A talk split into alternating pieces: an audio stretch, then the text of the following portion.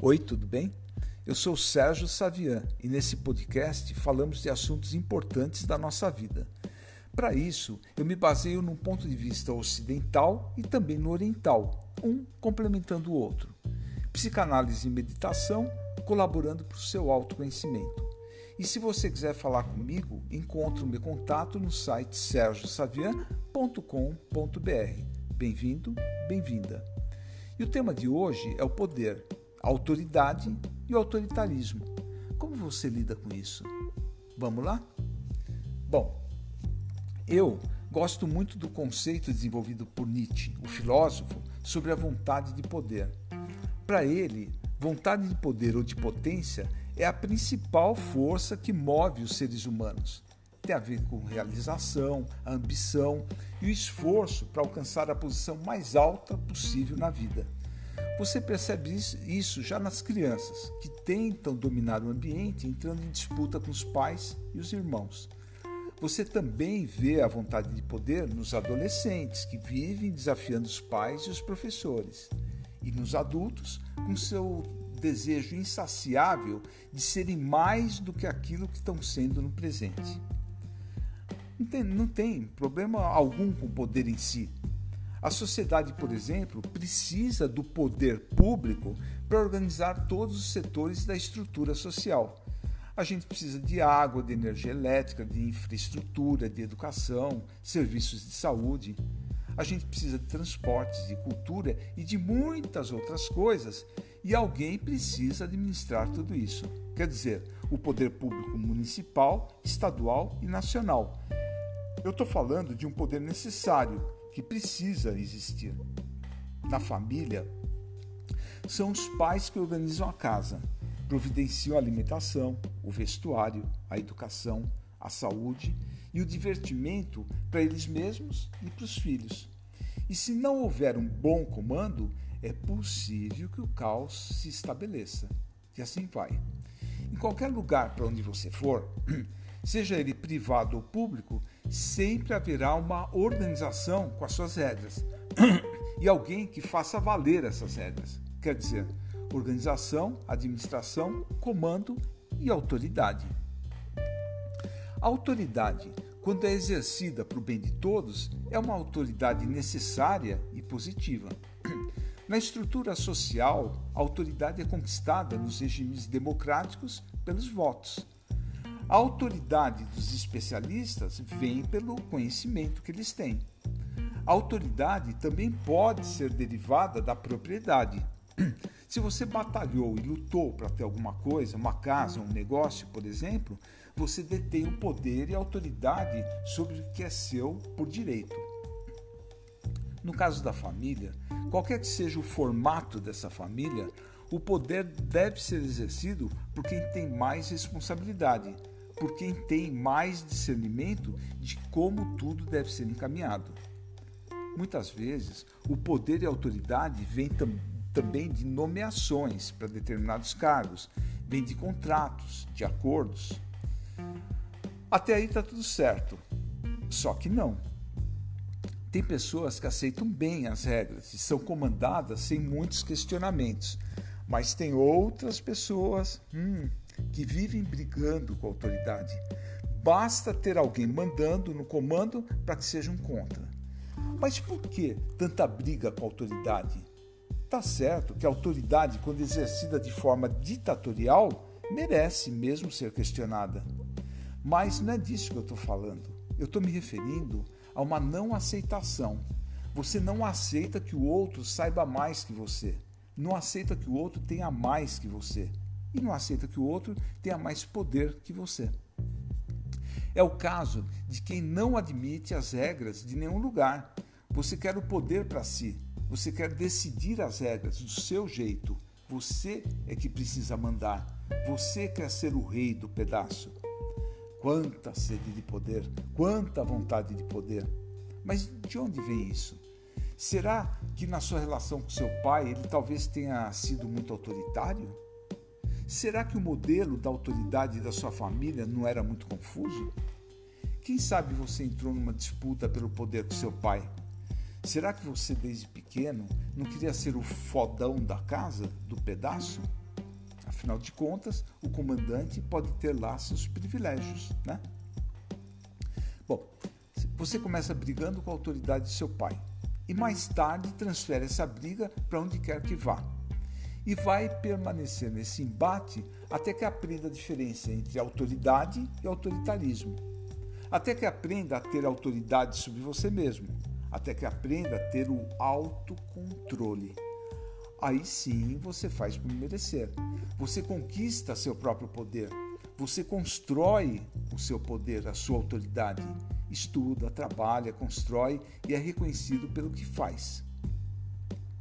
É fácil ver crianças que dominam os pais com choro, berros, doenças e muita manipulação. E os pais acabam obedecendo. Fazer o quê? Pais que não têm autoridade sobre si mesmos, que não têm disciplina com eles mesmos, não são um bom exemplo de autoridade e perdem o respeito dos filhos. Ou pais separados que disputam afeto, fazendo qualquer negócio para obter o reconhecimento dos filhos. Os filhos percebem, esse sobrevalor que estão tendo e dessa maneira usam e abusam do poder que lhes foi entregue sem que eles tenham feito a sua parte. Os pais entregam muito poder aos filhos, inclusive o poder de decidir sobre alguns assuntos que eles mesmos, os pais, deveriam decidir. Eu vejo muitas crianças de hoje com mais autoridade que seus pais. Pais que não sabem colocar limite neles mesmos, tampouco nos filhos. Na escola, a mesma coisa. Essas crianças chegam lá muito empoderadas e não aceitam a autoridade dos professores, chegando até desrespeitá-los, se não agredi-los. Hoje eu estava lendo notícias e uma delas falava hum, sobre os participantes do atual Big Brother. Eu não costumo ver esse programa, não, não me interessa. Mas a notícia dizia que eles estão faltando com respeito com o apresentador, o tal do Tadeu Schmidt. A autoridade e as regras são necessárias para qualquer projeto, para viabilizar a convivência. Por isso, reconhecer a autoridade é fundamental. Mas e quando a autoridade vem acompanhada com oportunismo? E quando o detentor do poder usa esse mesmo poder em seu próprio benefício? E quando aquele que comanda não se conecta com as necessidades dos comandados? Quando falta empatia ao comandante, que dita as regras somente de acordo com a sua visão, que muitas vezes está totalmente distorcida, longe da realidade. A gente está falando do autoritarismo, da atitude autoritária, que está presente tanto dentro da família como na administração pública. Pais que não conversam com os filhos, pais que não enxergam os filhos, que determinam o que é certo e o que é errado de maneira ditatorial, que de, detém sempre a última palavra. Chefes e governantes autoritários que usam da força e do poder para comandar do seu jeito, mesmo que esse seu jeito seja ignorante, mesmo que seu jeito seja desprovido de ciência e conhecimento. Chefes e governantes que preferem usar a força ao invés do diálogo. Você conhece alguém assim? Sim, a autoridade é necessária, mas o autoritarismo ah, é maléfico, sempre. O autoritarismo é uma autoafirmação da autoridade, do poder. Você quer vencer no grito, mas a autoridade se conquista. Você constrói a sua autoridade pelo saber, pelo trabalho, pela dedicação, não decreto. Nesse sentido, o seu poder, quando você é conquistado, ele é lícito é porque ele foi batalhado. E a primeira batalha para conquistar o seu poder é o autocontrole, quer dizer, o controle que você tem de você mesmo. Você desenvolve a sua disciplina interior, você sabe cuidar de si, do seu corpo, da sua alma, das suas finanças. Você cria uma base sólida em você mesmo. Quer dizer, o seu poder pessoal tem como origem as suas realizações. Quanto mais você realiza, mais respeito tem por você mesmo e, por consequência, está apto para ter o respeito dos outros. Se você não tem disciplina, se você não sabe se cuidar, se você não tem ética na relação com os outros, como pode exigir respeito? Como vai exercer a sua autoridade se você não a tem? Você não tem autoridade e tenta resolver isso sendo autoritário. É assim. Você quer vencer no grito, na força, na manipulação. Não tem poder pessoal legítimo e precisa fazer de conta que o tem. Para isso, se apresenta de forma editada, fala uma coisa, faz outra, é hipócrita. O verdadeiro poder é inquestionável, é autêntico, porque foi construído. A criança e o adolescente ou o adulto que ganha o poder sem que tenha feito o seu esforço, não vai exercê-lo com sabedoria. É um poder nas mãos de que não sabe, não sabe como usá-lo. Poder não é bom nem ruim. O poder pode ser usado com mais ou menos sabedoria, com mais ou menos consciência, com mais ou menos amor. Será que você conhece o seu próprio poder? Você conhece os seus talentos, naquilo que realmente você é bom, e você se desenvolveu? Será que você sabe exercer a, a sua autoridade sobre você mesmo? Com seus filhos ou com seus comandados? Até um tempo atrás, as coisas funcionavam de um jeito que agora não está dando mais certo. No geral, as relações aconteciam de forma vertical, quer dizer, o pai mandava e o filho obedecia. O patrão mandava e o empregado fazia. O professor sabia e o aluno aprendia.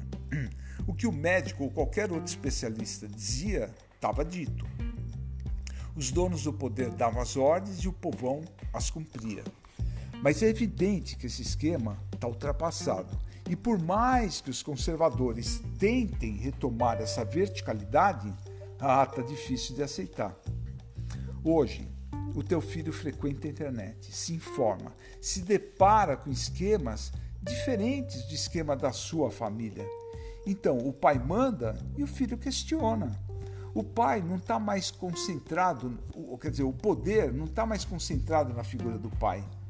A autoridade está cada vez mais diluída.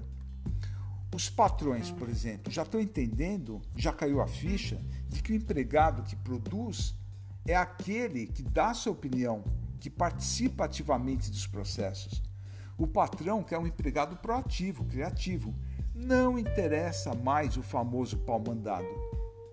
Na sala de aula, o professor assume outro papel de orientador, de facilitador, para que o jovem faça a sua pesquisa com bastante autonomia. A própria internet. A linguagem da net é assim. Supõe-se que o usuário faça a sua pesquisa que aprenda a se virar tanto para obter as informações, como também para produzir os seus próprios conteúdos. O médico e qualquer outro especialista é uma das fontes de diagnóstico e orientação, mas esse mesmo médico divide agora o saber com o saber que está publicado na net, no Google. Então, quando você vai com seus exames para uma consulta, antes você já consultou o Google e sabe mais ou menos o que significa um ou outro resultado e até quais são as opções de tratamento. Bom, no comando da sociedade, os políticos são questionados o tempo todo pela imprensa, pela população, que cada vez mais tem acesso ao que o legislativo, o executivo e o judiciário estão fazendo. Quer dizer, não é só mandar e pronto, tem que consultar a população. Na cultura machista também os homens direcionavam as relações e as mulheres, quer dizer, os homens direcionavam as relações e as mulheres os seguiam. Agora isso não serve mais. As mulheres correram atrás do prejuízo, estudaram, entenderam o seu valor e se tornaram pessoas bem mais preparadas que os homens, diga-se de passagem. Tudo isso faz a gente concluir que hoje as relações se tornaram horizontais. Todos têm direito de opinar. Uma vez, uma necessidade cada vez maior da democracia. Todos opinam e todos são avaliados. Tudo na horizontal, não mais na vertical. É uma reorganização dos papéis tanto na família como na sociedade. Quer dizer, vivemos uma diluição do poder. O que vem pela frente não dá para saber. O que dá para fazer é refletir, é se atualizar e entender que o jeito que você aprendeu a mandar e ser mandado pode e precisa ser revisto. Com mais consciência do poder, da autoridade e de como usá-la, com empatia e o coração aberto, com certeza teremos um mundo bem melhor que esse. Falando em termos psicanalíticos, precisamos ir do eu ideal, quer dizer, daquilo que desejaram que você fosse, para o ideal do eu, que é o novo caminho escolhido por você mesmo, a partir da decisão do que você quer, do que você precisa, do que você deseja. Assim você passa da obediência sem questionamentos para uma nova ordem, uma ordem que vem de dentro, mais de acordo com a tua consciência.